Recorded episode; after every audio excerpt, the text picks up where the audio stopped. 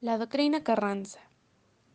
En México, los principios fundamentales de nuestra política exterior fueron decretados por el expresidente Venustiano Carranza, quien era fondo nacionalista, así que buscó desde el establecimiento de las mismas que se respetara sobre cualquier cosa la soberanía y los asuntos internos del país. Carranza defendía en su doctrina la no intervención, la libre autodeterminación de los pueblos, y el acatamiento a las formas del gobierno, sus leyes y sus instituciones.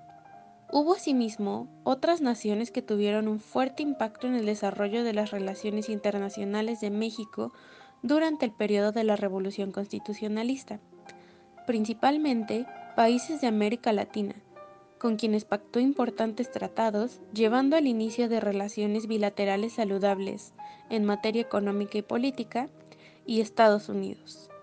Los ciudadanos estadounidenses reclamaban que se vieron afectados por la guerra revolucionaria en México y agregando la intervención de 1914 en Veracruz, la persecución de Francisco Villa, la tensión que hubo por lograr el reconocimiento diplomático del nuevo gobierno, contrabando de armas, invasión de territorio aéreo y marítimo mexicanos, maltrato a migrantes, todo lo mencionado presionaba y dificultaba la relación bilateral que se intentaba fuera de cooperación.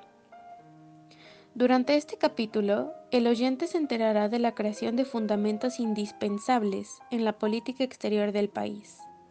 Se abordará el eje de la tesis carrancista, propuestas de ley y el progreso de la política exterior mexicana en el contexto internacional incluyendo las naciones con mayor efecto en la misma.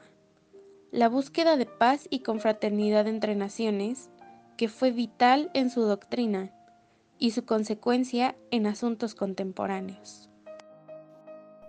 La Revolución Mexicana y la doctrina Carranza.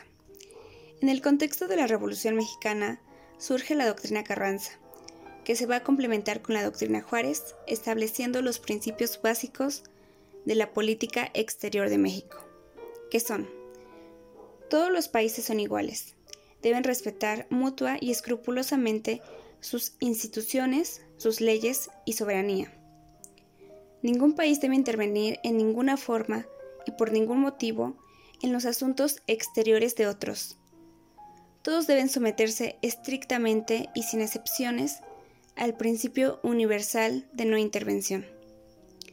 Ningún individuo debe pretender una situación mejor que la de los ciudadanos del país, a donde va a establecerse, ni hacer de su calidad de extranjero un título de proyección y de privilegio. Tanto nacionales como extranjeros deben ser iguales ante la soberanía del país en el que se van a encontrar.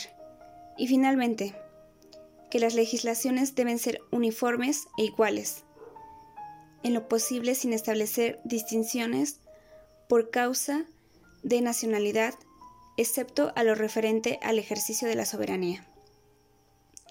Ahora bien, quiero recalcar la importancia de su vigencia, ya que la doctrina Carranza cumple 101 años, siendo el reflejo del contexto en el que se encontraba México.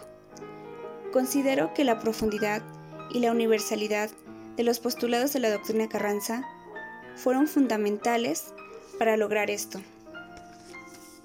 siendo así una orientación para el gobierno que la pone en práctica, ya que los principios de la doctrina Carranza permanecen inalterables, permitiendo que la soberanía del país sea primero.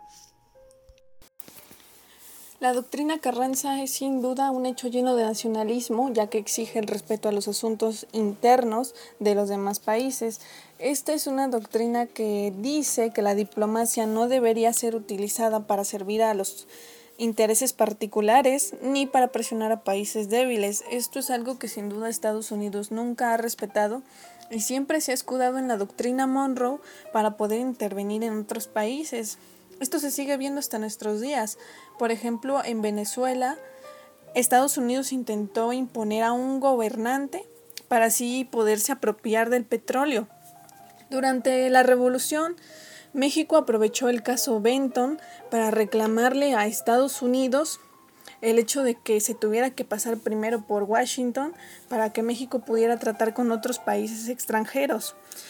Esto hizo que esta doctrina Monroe fuera criticada, al igual que cuando se llevó el caso ABC en 1914, Estados Unidos de igual manera intenta intervenir en la política interna de México, a lo cual Carranza expresa su inconformidad. Y México nunca acepta la doctrina Monroe, puesto que esta no era una doctrina ni tampoco era de Monroe, solamente constituía la declaración de un gobierno el cual era de Washington. Un ejemplo de oposición de Estados Unidos es cuando en Guatemala se aprueba la intromisión del sistema interamericano para derrocar a Arbes, de lo cual México obviamente se negó. Esto hace quedar a México como el defensor de los países, como alguien independiente que no se va a dejar doblegar ante Estados Unidos. Estados Unidos siempre ha querido intervenir en la política de los demás países y siempre ha intentado justificar sus actos de intervención diciendo que quiere llevar democracia, diciendo que quiere liberar a los pueblos y llevar democracia. Pero esto no es verdad. Los países actúan en términos de poder y en términos de intereses propios, lo cual Estados Unidos siempre ha hecho y siempre que interviene es bajo un interés o para aprovecharse de los países más débiles. En cuanto a la intervención multilateral, Carranza se encargó de ser aquel que denunciara cualquier intento de intervención en los asuntos internos de otros estados. Es el caso ABC, un magnífico ejemplo de este. Vemos en este escenario a tres países, Argentina, Brasil y Chile, cuyos respectivos representantes diplomáticos sufrieron sus oficios para la solución pacífica y amistosa entre México y Estados Unidos durante 1914. El 25 de mayo de 1915, el canciller de Argentina, José Luis Murature, el de Brasil, Mauro Müller, y el de Chile, Alejandro Lira, firmaron en Buenos Aires el Tratado de No Agresión, Consulta y Arbitraje.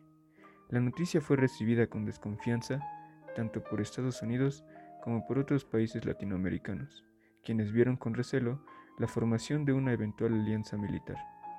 Aunque el tratado no fue ratificado por los parlamentos chileno y argentino, su firma ayudó a impulsar acciones conjuntas de resistencia a la política norteamericana de intervención en Chile, Panamá, Nicaragua, Honduras y México. Estas conferencias, que fueron realizadas en Niagara Falls, sufrieron de varias situaciones que resultaron de inconformidad para Carranza.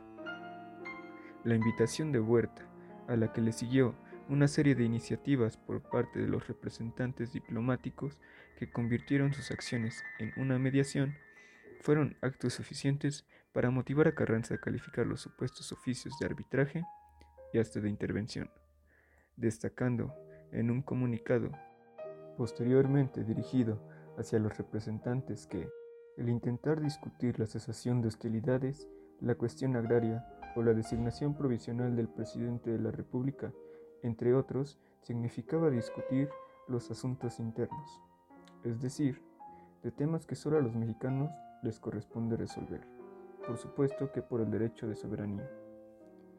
El gobierno mexicano sostiene en otro comunicado, y muy certeramente, que no se puede consentir en que los asuntos interiores de la República Mexicana se traten por mediación, ni por iniciativa siquiera de ningún gobierno extranjero, puesto que todos tienen el deber de respetar las soberanías de las naciones. Si bien los comunicados anteriores ya eran en sí una forma de advertencia hacia cualquier gobierno extranjero, este último comunicado sería el punto final ideal para reforzar su postura. Este ejemplo, entre otros, fue en el que Carranza establece lo que más adelante se consideraría como las bases de la política exterior mexicana. Además, de esta forma, a México se le fue otorgando la calificación de líder regional al demostrar ser un modelo a seguir no solo para América Latina, sino para el mundo con esta firme postura. A mi parecer, fue esto un paso que demostró la fuerza que México podía ejercer a nivel internacional al enfrentar, entre otros países, a Estados Unidos, recibiendo obviamente reconocimiento a nivel global. La doctrina Carranza se sale un poco de ser una doctrina idealista, como lo plasman sus postulados de no intervención, para pasar a ser una doctrina con objetivos nacionales. La mayoría de veces, un país actúa siempre en pro de sus intereses, y la doctrina Carranza actúa en pro de los intereses mexicanos. A principios de la década de los 20, Estados Unidos pasaba por un gran auge económico, fruto de los beneficios que le causó haber participado en la Primera Guerra Mundial. En contraste, México en este tiempo pasaba por los estragos causados por la revolución. Anteriormente a este problema revolucionario, México ya había gozado de ser un país influyente en América Latina. Este aspecto se vino abajo con la promulgación de la doctrina Monroe. En este sentido, México siempre quiso recuperar el protagonismo, tanto en Centroamérica como en Sudamérica, y con la promulgación de la doctrina Carranza retomaba este camino. Siguiendo esta línea, mucho se ha mencionado que lo que México pretendía con la doctrina Carranza era ser una alianza con los países de América Latina y tener una zona de influencia en la que México liderara. Analizando esta idea, no suena tan fuera de contexto, puesto que, en años posteriores a la Revolución, México pasó por una etapa de crecimiento, cosa que se vería refrendada teniendo un reconocimiento y un moderado control de la región. Desafortunadamente, los malos manejos gubernamentales y la aparición de la corrupción cambiaron radicalmente el rumbo del país. Lo que Venustiano Carranza quería con la promulgación de esta doctrina era formar una región sólida y recuperar el protagonismo. Mucho se menciona que esta doctrina fue una estrategia para salirse un poco del yugo del que Estados Unidos tenía sobre la región.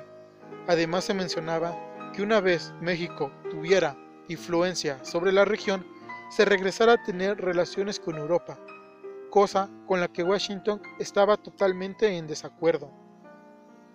Han salido distintas opiniones respecto al objetivo de la doctrina Carranza sobre América Latina, pero el dominio de la región por parte de México no suena tan fuera de serie.